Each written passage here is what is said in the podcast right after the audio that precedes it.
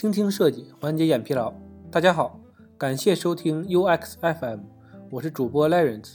你可以在微信公众号中搜索 UX FM，关注我们的最新动态。今天为大家分享一篇来自于人人都是产品经理网站的文章。文章的标题是“培养专业的设计思维”。说起培养专业的设计思维，那我们就要聊一聊设计思维发展史。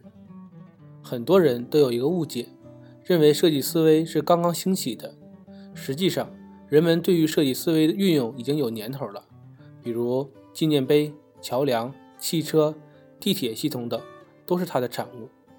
纵观历史，优秀的设计师早就通过以人为本的创造性设计，来缔造寓意深刻、富有感染力的设计方案。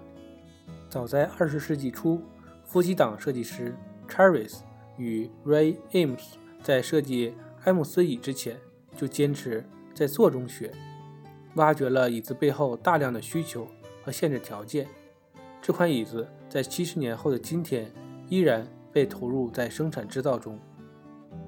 二十世纪六十年代，服装设计师 Jean Mill 有一个很著名的设计策略——常识论，非常重视自己设计出来的衣服在别人眼里是什么样子的。这几位设计师。都是当时的创新先驱，他们的设计方法论也被看作是早期的设计思维，深入了解用户的生活方式以及人们未被满足的需求。纽约州商业标识 “I Love New York” 设计师 Milton Glaser 也对设计思维做了很好的阐释。我们一直在思考，但并没有真正的领悟什么是用户真正需要的。是关注这一行为本身，让我们真正了解了用户的需求本质，对用户需求有了充分的认识。尽管早期就有了用户为中心的设计产物，但设计在商界的地位并不高，往往事后才被人想起，也仅仅是一种提升美感的润色手段。所以呢，很多公司根本就没有满足顾客的真实需求，因此有些公司。将设计师的角色从受限的产品开发、后端前置到了产品设计之初，以人为本的设计方法也让他们独树一帜。其设计产物不但满足了用户需求，也成功的盈利了。大公司在落实以人为本之前，需要一套标准化机制。设计思维 （Design Thinking） 就是一套用创造性设计流程。来解决传统商业问题的规范化框架。接下来，我们再来看看设计思维是如何定义的。设计思维是一个流程化的意识形态。要彻底理解这一概念，首先呢，要弄清楚设计思维意识形态和设计思维过程。设计思维意识形态强调亲身实践，坚持以用户为中心的方法解决问题。并达到设计创新，进而实现差异化，增强竞争力。这种亲身实践、以用户为中心的方法，由设计思维过程决定。设计思维过程呢，有六个鲜明的环节。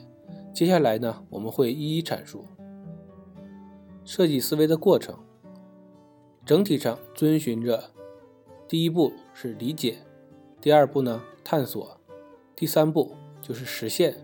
一个环状的流程，具体呢可以分为六个步骤：一、与用户产生共鸣。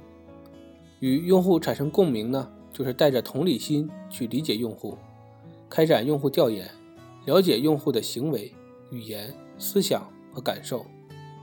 假设你的目标是改善新用户的登记体验，那么在这一阶段，你需要和真实的用户对话，观察他们做了什么。如何进行思考，以及想要什么？同时，思考是什么激励着用户，或者阻碍着用户？用户在哪儿受了挫折？其目的是收集尽可能多的信息，力求与用户产生共鸣，真正的理解他们。第二步呢，就是定义问题。根据调研结果，观察用户有哪些痛点，明确用户需求之后呢？罗列出优化点，在这个阶段和上一个阶段为基础，帮助我们进一步了解用户，还以登机体验为例，根据之前的调研结果，我们可以总结出乘客当前的体验情况，思考不同的乘客之间是否存在相同的痛点，找出乘客未被满足的需求。第三步，形成概念，针对用户未被满足的需求，脑爆一系列的疯狂想法和创意，参与者可以自由发挥，天马行空一番。这一个阶段，点子的数量重于质量。最好呢是整个团队一起参与，简要的描述一下各自的想法，然后成员之间呢观念互换，将好的点子相互融合修正，形成一套全员认可的解决方案。第四步，绘制原型，将概念方案制作成真实可感触的原型，其目的。是分辨方案中哪些内容有效，哪些无效。同时，根据原型的反馈信息，衡量我们的解决方案应该具有影响力还是可行性。如果你的任务是设计一个全新的登录注册页，绘出线框图，在团队内讨论，汇总建议，然后根据建议快速的调整方案，换一组人进行再次讨论。第五步，测试。带着你的原型走进用户，获取用户的反馈，同时思考这个设计方案有没有解决用户的痛点，是否满足用户的需求呢？有没有让用户感觉更好，思路更清晰？任务的执行是否更顺畅呢？邀请真实用户测试体验产品，验证设计目标，比如乘客对登机体验的抱怨有没有减少？新做的登录注册页有没有增加用户的时间和金钱成本？为了实现最终的设计愿景，多测试几遍吧。第六步，实施，将你的设计愿景开发上线，确保它能够为最终用户带来生活品质的真正改善。这是设计思维最重要的一环，也最容易被忽略。设计思维不是变戏法，空有理论。而不实践是没有用的。让我们记住，创新设计是最难的，因为创新是一个动词，要花费很长的时间。我们要先在头脑里产生一个点，然后将它实现。通常，这是一个漫长且艰难的过程。但如果你掌握了其中的真谛，你的工作就赋予了价值和意义。接下来，我们再聊一聊设计思维的优势。为什么要学习和使用设计思维？理由很多。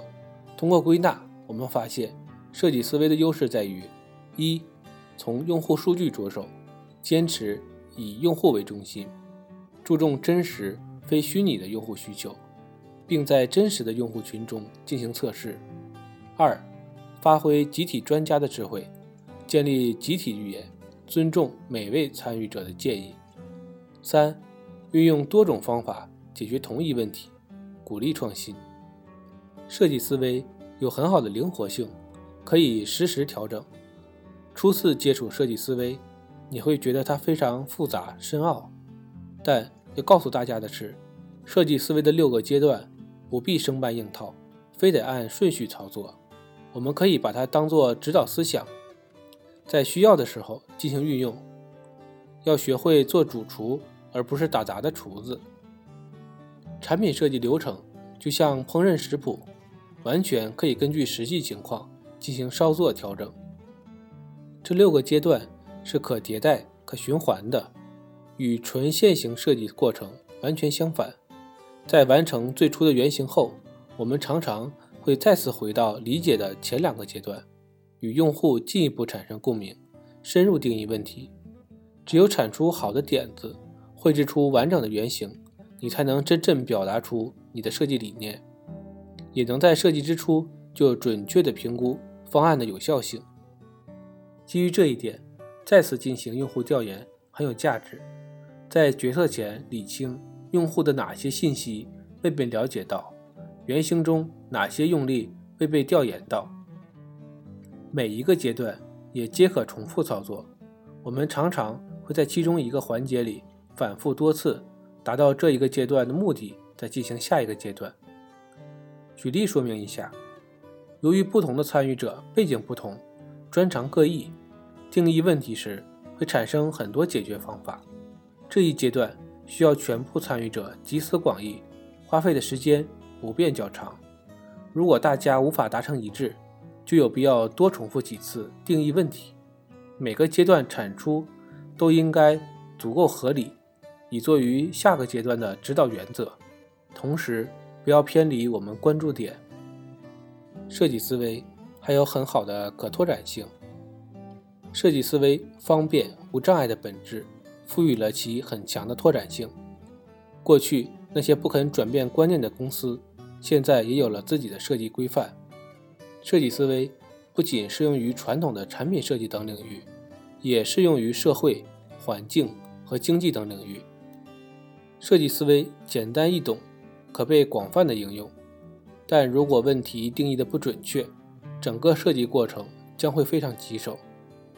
设计思维既可以用于优化小的功能点，比如搜索功能，也可以用来制定重大的变革方案，比如为教师设计职业发展阶梯，以留住更多的教育人才。今天的内容就到这里了，让我们期待下期的精彩内容。你可以在播客的文稿中找到我们的联系方式，欢迎给我们投稿或者提出建议，让我们一起把节目做得更好。